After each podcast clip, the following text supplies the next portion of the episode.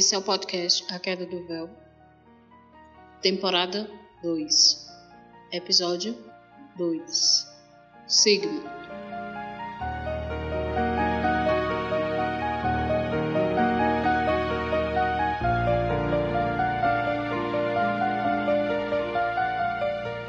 Sigmund sentiu êxtase. O corpo de Lotus lhe parecia naquele momento um pedaço do paraíso que jamais imaginou existir.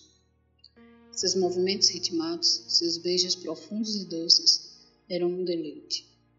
Mas não o suficiente para morrer por ela. Sentiu a faca passar pela garganta, mas estava tão mergulhado no torpor das cinzas de anjo e do prazer que ela lhe proporcionava que não reagiu. Viu seu sangue jorrar surrando o rosto dela. As silhuetas à sua volta esfumaçadas pela visão que ia embora. Que visão! Sangue nos peitos e no rosto dela. A mulher queria roubar o mundo, a vida, tudo. Cliff aproximou-se de Sigmund. Nessas ocasiões em que a magia profunda era usada, o véu era tão fino que praticamente não gostava nenhuma energia para atravessar. Andou à volta dos humanos e do tal Ashanik. Nenhum deles percebeu sua presença, exceto Sigmund e o golem de Lotus incorporada no mastim, que viu a aproximação do ceifeiro. Levantou as orelhas, cheirou o ar e sentou-se. Cliff nem o olhou.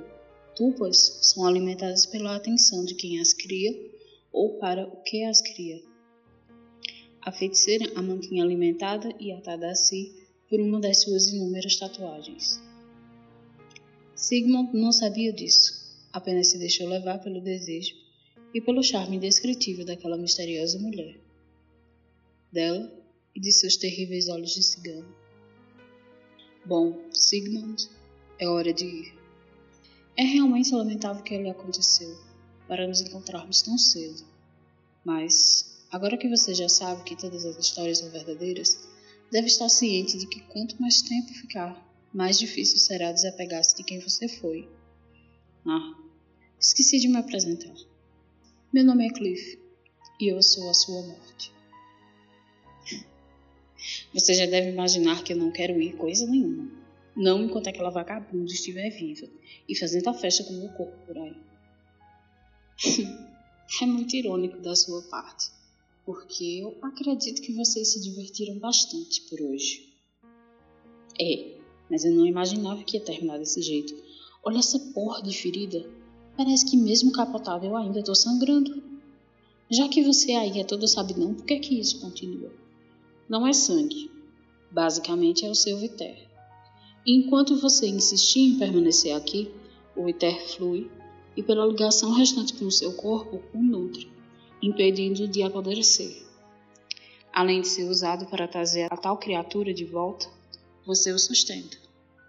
Zumbi, filha da puta. É um zumbi, então. Não exatamente. Em alguns dias, o ritual se completa e ele não ficará mais vulnerável a ferimentos de armas comuns. E esse tal é o que? Vocês chamam ele de demônio, mas na Babilônia ele teve outro nome. É uma entidade muito antiga que teoricamente não podia estar mais aqui. E agora está. Mas isso não é problema seu, nem meu. Mas por quê? Porque a vontade é a coisa mais poderosa desse mundo. Aliada ao talento nato daquela mulher, a criatura estará livre para ser você e tudo que ele quiser. E você não pode fazer nada, sei lá, impedir que ele continue vivo no meu corpo? Hum. Se você tivesse tanto apreço assim ao seu corpo, não teria caído nessa tão fácil. Qual é, rapaz? Olha para aquela mulher. Você não imagina do que aquela boca é capaz. É, vocês humanos são tão fracos e ainda assim se colocam em tudo que é risco. Realmente, alguns anos desse jeito e eu vou ter que me mudar de galáxia de novo, só para ter que continuar o meu trabalho. E nessa galáxia não há mais vida? Eu já trilhei muitos caminhos, meu amigo. Rodeou mais do que cachorro agora. Tudo tem um final. Inclusive essa conversa, que além de entediante, está me atrasando para outros compromissos. Compromisso? Carregar desgraçados para sabe Deus onde? Que compromisso bom! Os deuses sabem, eu sei, só não falo para manter a sua curiosidade. E enquanto a minha paciência permite. Então, vamos. Só poderei lhe alertar mais uma vez. Escolha bem e sabiamente. Pois se você decidir ficar, nos separamos imediatamente e o destino lhe carregará como o fantoche de Ashnik. Até que você, completamente, desapareça. A dúvida nos olhos de Sigmund era clara. Em esse momento se passava uma confusão. Mil e uma história de fantasma que já tinha lido ou visto no cinema. Nunca acabava bem ficar. Fazer sempre a mesma coisa, não ter consciência alguma de si mesmo. E, verdadeiramente, a que preço? Quanto tempo ele ficaria daquele jeito? Tentar tocar as coisas e não conseguir, ver ou ouvir, mas o que o fazia ser e sentir não poderia mais. Experimentou atravessar uma parede, não conseguiu. Chegar perto de Lotus, também não. Andrasha, o golem, se pôs na frente dela, projetando seu horrível corpo astral, embora houvesse entre eles uma nítida barreira energética. Apenas o contato visual era permitido. Quem criara as leis? Quem delimitar os espaços? Qual o sentido de separá-los? E por que ainda havia uma oferta a ser feita? Ei, Cliff, esse é o seu nome, não é? Eu não tenho nenhuma ideia ainda se eu vou ou não com você. Preciso de tempo. Preciso decidir o que fazer. Posso lhe pedir isso? Ao menos isso, já que não tenho como voltar. E aquela coisa, cada dia mais insolente, ocupa o meu corpo. É inconcebível que alguém tenha a cara de pau, por assim dizer de me pedir tal coisa. Mas, como eu estou de muito, muitíssimo bom humor hoje, vou lhe conceder um tempo para que você pense.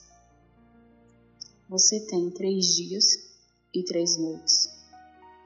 E ao final desse prazo, eu estarei aqui e espero que você tenha uma decisão. Caso haja uma recusa, você já tem uma ideia do que vai lhe acontecer, não tem? Sim, eu sei, e prometo que você terá a sua resposta. Então, nos vemos em breve. Cliff foi perdendo a sua densidade devagar até restarem seus assombrosos olhos violeta. E nada mais. Sigmund era um jovem empresário que trabalhava no ramo da construção civil. Herdando uma empresa quase centenária, foi educado nos melhores colégios, se destacava por sua inteligência aguçada e perspicaz. Os únicos traços reconhecíveis da personalidade de seus familiares eram uma ambição desenfreada, o gosto por perfumes, coisas caras, mulheres. Tinha coleções invejáveis de roupas, sapatos, perfumes. Jamais havia se apaixonado de verdade. Gargalhava quando os amigos contavam as suas desventuras amorosas mas se perguntava sempre: afinal, o que era o amor senão um conjunto de sensações bioquímicas que o corpo interpretava sem a melhor parte? O pau duro. Por nunca se interessar sentimentalmente por uma mulher, desfrutou de várias. Ao menos era respeitoso com elas, nunca as forçava ou enganava com promessas vãs. Um cafajeste gentil, rico e bonito. Difícil resistir a esse tipo de combinação. Não? Sigmund se olhava em um espelho na sala da mansão da feiticeira, e ao contemplar-se, via em sua mente a vida que levava, rica e desprendida de muitas amarras sociais. Dinheiro sempre houve, escrúpulos poucos. Mas, afinal, o que faz de um homem um homem, a não ser espalhar sua semente pelo mundo? Não podia dizer que todas as vezes que tepou foi cuidadoso ou rápido. Talvez mesmo a própria mulher que lhe cortara a garganta tivesse engravidado dele, ali, num ritual de magia. Uma coisa que ele jamais perdera cinco minutos em acreditar, ou não. O que faz de um homem um homem? Passou as mãos intangíveis no rosto e viu o desespero de suas dúvidas. A ferida que não cessara de sangrar escorria e o levava sem parar. Para onde? Quem e por quê? Ficar aqui e assistir aqueles dois se divertindo às suas custas? Porque agora eu não entendia mais aquele corpo como seu, apesar de ser. O que faz de um homem um homem? O que ele sente? O que ele faz? Isso realmente importa agora? Poucas horas fazia desde que adentrara a sua outra condição existencial. Mas, nesse tempo curto, conseguiu examinar boa parte de suas ações conscientes, ou não. E agora, de longe, era muito fácil notar que tinha sido bem burro em simplesmente concordar em sair com ela. Ela tinha algo, não era possível. Não aceitara que foi tão ingênuo em cair na armadilha mais velha do mundo. Mas isso era só o seu orgulho ferido falando. E orgulho ferido é um péssimo conselheiro. O ritual continuava a noite adentro, com os cânticos, comida, bebida e sexo. Em dado momento, começaram um bacanal digno de filme, exceto pela beleza real dos corpos diversos que se contorciam de prazer e luxúria. Livres, vorazes, embriagados e vivos, todos aqueles malditos estavam vivos e ele não. A visão que antes lhe causaria um frenesi nas calças o enojou. Apesar de belos na dança e entretidos no bacanal, alguns pararam de fazer o que faziam e olharam em volta. Viram loucamente e continuaram a festa. Havia poucas pessoas, mas a sinfonia de gemidos, estocadas, gritos e música era infernal. Uma mulher de ponta cabeça enquanto três homens a serviam, gemia alto. Alguns assistiam atônitos e de pau duro. Outras mulheres presentes, ocupadas consigo mesma ou com seus parceiros, cantando e rebolando ritmicamente, belos e profanos, como todos os que são livres se sentem. E são. São mesmo. A liberdade, em termos humanos, consiste em fazer o que quiser dentro de certas regras morais, cívicas, mas limitações, enfim. A liberdade, assim como o livre-arbítrio, é algo abstrato, subjetivo. Algumas pessoas consideram ir e vir liberdade. Eu chamaria de direito básico. Enquanto se olhava no espelho, Sigmund pensava e pensava no sentido das coisas, nas direções possíveis, numa recusa. Teria ele coragem de recusar o convite do ceifeiro? A forma como ele aparecera não era nada apoteótica, a não ser pelas roupas, um tanto antiquadas que usava. Parecia um soldado espanhol do século XVIII, espada em punho, cabelo puxado para trás, longo e negro, ondulado, amarrado por uma fita roxa. As roupas eram negras, com chamas de canutilhos bordados, um colete, um broche com uma caveira no peito e mais nenhuma dor. Mas os olhos, os olhos realmente o impressionaram. Os olhos violeta do anjo. Eles realmente não eram desse mundo. Como descrever uma expressão e um vazio ao mesmo tempo? Era isso que viu nele. Nos breves momentos de conversa, alguém preocupado em cumprir o seu dever e um leve desespero. Mas, como uma criatura daquela sentiria desespero? A frieza retude de suas palavras conduzia com a função, mas desespero, não. Devia ter se enganado. Era Sigmund ainda. O mesmo Sigmund capaz de vender geladeiras para Esquimó. Era ele mesmo que estava ali. De um lado, o imenso espelho, a ferida incessante, o bacanal. Mas faltava duas peças naquele quebra-cabeças. Onde estavam Lotus e Ashanik? Não os via no bacanal, ou sequer afastados do grupo extasiado. Queria saber, queria ver ou ouvir onde estavam os dois canários. No quarto de Lotus, tudo era lindo, e sedutor como ela. Uma decoração antiquada, mas muito bem elaborada, misturada à tecnologia dos nossos dias. Não havia um closet, as roupas ficavam separadas por enormes araras de teatro. Os sapatos no móvel próprio. Apenas as vestes ritualísticas tinham um pequeno móvel ao lado do seu altar. Lotus cultuava Eris, uma estonteante escultura da deusa nua e sorridente, segurando lindas maçãs nos pratos. Havia carne assada, frutas, vinho, velas coloridas, desenhos e uma tigela prateada, com uma pequena quantidade de sangue. No leste, uma maravilhosa penteadeira verde e rosa. Outro espelho com luzes, vários perfumes, muita maquiagem, e na gaveta derradeira, uma série de apetrechos sexuais. Brinquedinhos, cordas, correias, vibradores, óleos, anestésicos, velas aromáticas, lingeries ainda em pequenos sacos de tudo verde. À frente, um tapete e uma cama de dossel, ela e Ashanik, o homem entidade amarrada de quatro com uma coleira de prata, enquanto a feiticeira cavalgava com uma enorme cintaralho. Ela chamava seu nome e xingava ao mesmo tempo. O homem entidade babava de olhos revirados, falando numa língua incompreensível para nós. Um golem de Lotus deitado no tapete viu quando Sigmund chegou ao quarto. Realmente, era muita audácia daquele infeliz. O golem levantou e soltou um uivo, fazendo com que Lotus e Ashanik, em sua diversão, parassem para escutá-lo nada. Em nenhum lugar, nem mesmo o vento mexia as cortinas, mas o golem sempre prevenira Lotus do perigo. E havia perigo. Agora sim. Desceu das costas de Ashanik com um pau de borracha besuntado de Calypso, porque não podia identificar o corpo do homem em entidade, até completasse o ritual. Olhou para o golem e se dirigiu ao altar, pegando a tigela. Olhou para cima e atirou o sangue. Imediatamente o pentagrama se acendeu, reagindo com a substância. E Sigmund não conseguia mais sair do lugar. Fosse o que fosse, estava preso. E a menos que tivesse mais força que ela e seu conhecimento, conseguiria romper aqueles laços.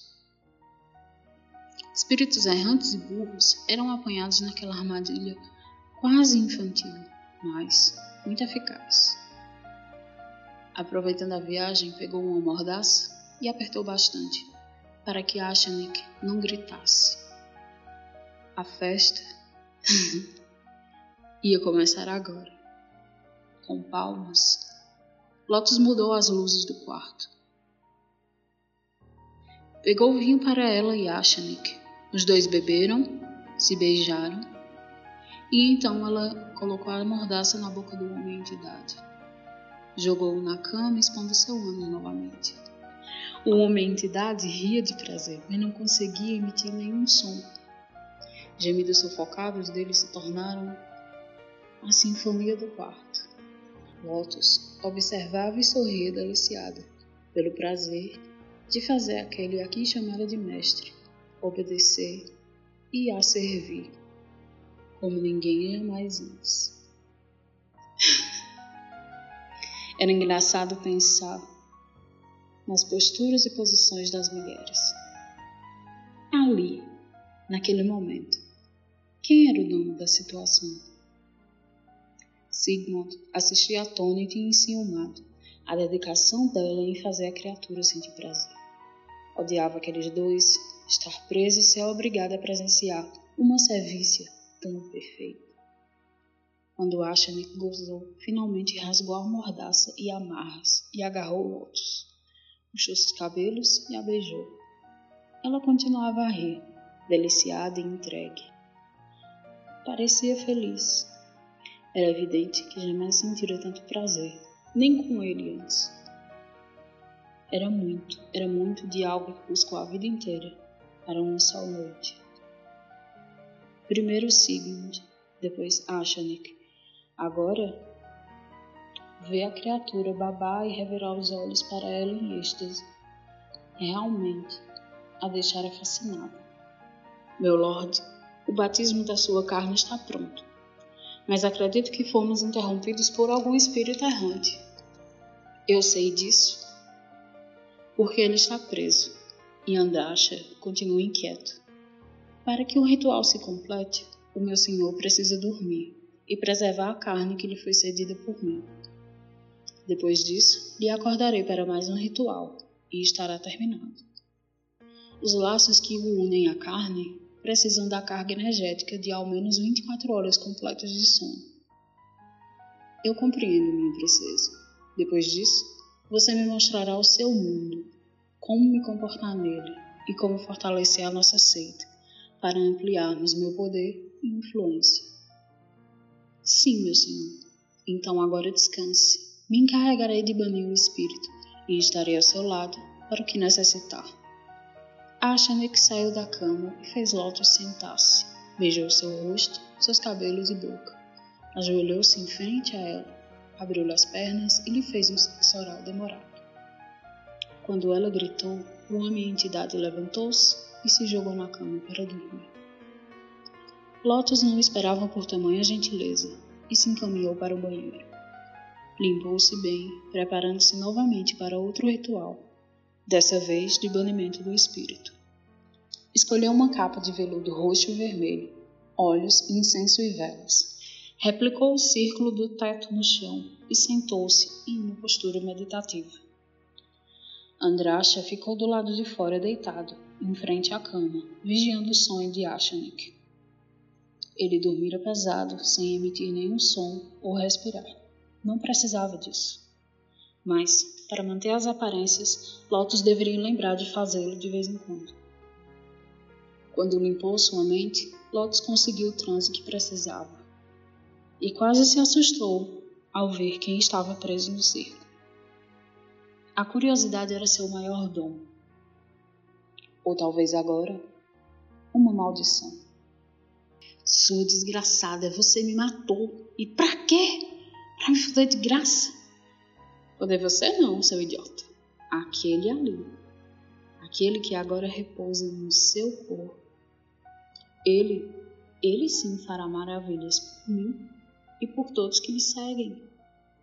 Um demônio que dá cu vai fazer o que com você? Você acha que ser dominado não te faz homem, não é? ah, vocês são tão fracos. Esse ego de preservação serve para quê no final? Se você vai cair na lábia de qualquer um. Gostoso, mas burro de doer. O corpo foi feito para o prazer físico espiritual. Não importa, a busca do êxtase e do poder deve ser o nosso maior guia, não dogmas ou consensos filosóficos, o poder puro e simples e o prazer que ele proporciona. Você e todos esses outros são loucos. Loucura é aceitar ser domesticado por governos, religiões, convenções sociais. Você aí, mesmo totalmente depredador com as mulheres, era só mais um lixo descartável. Uma peça em um tabuleiro, bonito sim, bem acabado, cheiroso, mas não passava de nada. Sem um corpo que pudesse lhe prender, Lotus flutuava ao redor de Sigmund. Sua aura rosada pulsava forte e imperiosa. Ele tentava chegar perto dela, agarrá-la, puxá-la, mas não conseguia. Os sigilos rabiscados e pintados no chão e teto o prendiam quase como se tivesse uma bigorna em cada perna. Sentia o peso, sentia forçar o seu corpo agora intangível para o chão, fazendo com que se dobrasse, transformando a sua postura antes dura e reta em algo submisso, em algo triste uma coisa que ele jamais fora. Lotus continuava sua fala. Parecia um felino, urgia, cuspia palavras que ele não entendia. Raivosa e apressada. Precisava distraí-la. Precisava desconcentrá-la de alguma forma. Ele sabia que ela tinha que parar. Ele sabia que ela não podia terminar aquilo. Na mesma velocidade em que pensou, Lotus parou a letânia, e o Viter de Sigmund agora não só escorria, jorrava os borbotões, impedindo de falar. Lotus assistiu o terror em sua face fantasmagórica, e nada sentia. Era isso. Ele ia desaparecer, completando a segunda etapa do ritual. E tudo estava acabado. Num último esforço de calma e sanidade, Sigmund ergueu as mãos como se orasse, e uma palavra baixa e engolfada, mas inaudível, escapou dos seus lábios.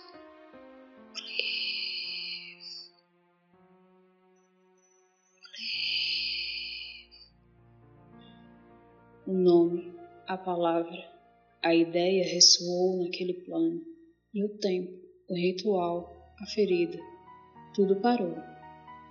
O arcanjo da morte, Aquele era o seu nome, o alívio dos doentes e aflitos, o ladrão no meio da noite, o injusto e maldito Cliff, seus olhos púrpuras, estavam lá. Na escuridão do meu retiro eu ouvi meu nome, mano. Você já tem a resposta? Vamos, diga lá. Há pelo menos uma centena de pessoas em completo martírio agora, por causa do seu capricho.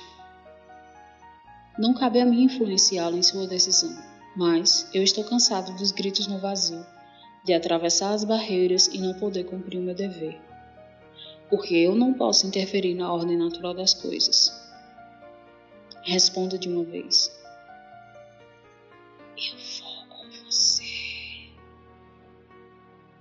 Foi a melhor decisão que você poderia tomar. E então, como eu saio daqui, eu não consigo me mover. Ah, isso é simples. Ele puxou a espada e quebrou os círculos do teto e do chão com um corte preciso que interrompeu o fluxo de energia e libertou Sigmund. Lotus nada pôde fazer. Ela apenas assistia, parada e muda, o ceifeiro fazer o seu trabalho.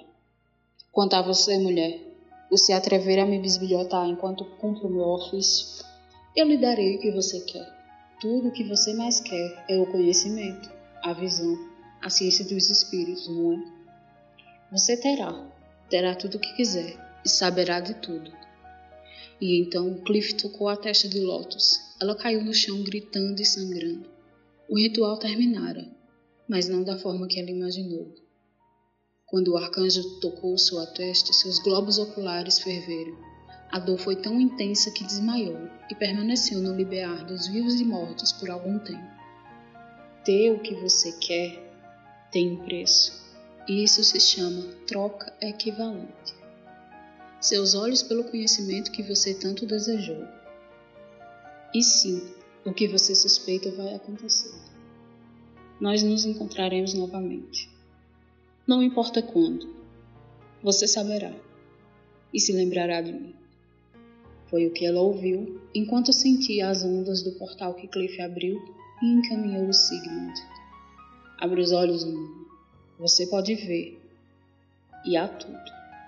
Eu só não sei o que vai acontecer quando você acordar.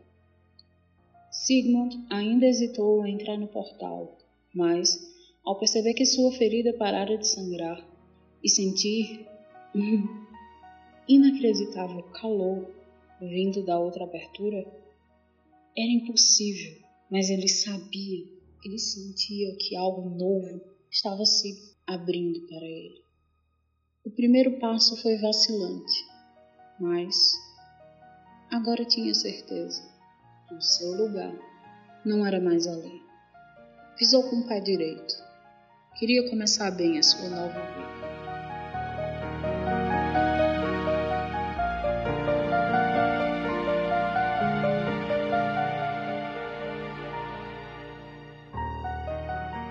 Esse é o podcast A Queda do Véu.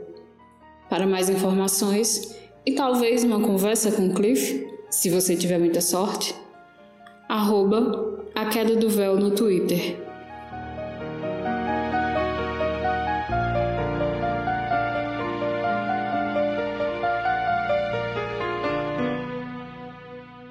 Este episódio foi editado por Firefalcons Editions, que você encontra em firefalcon.com.br, aliado a animesphere.com.br.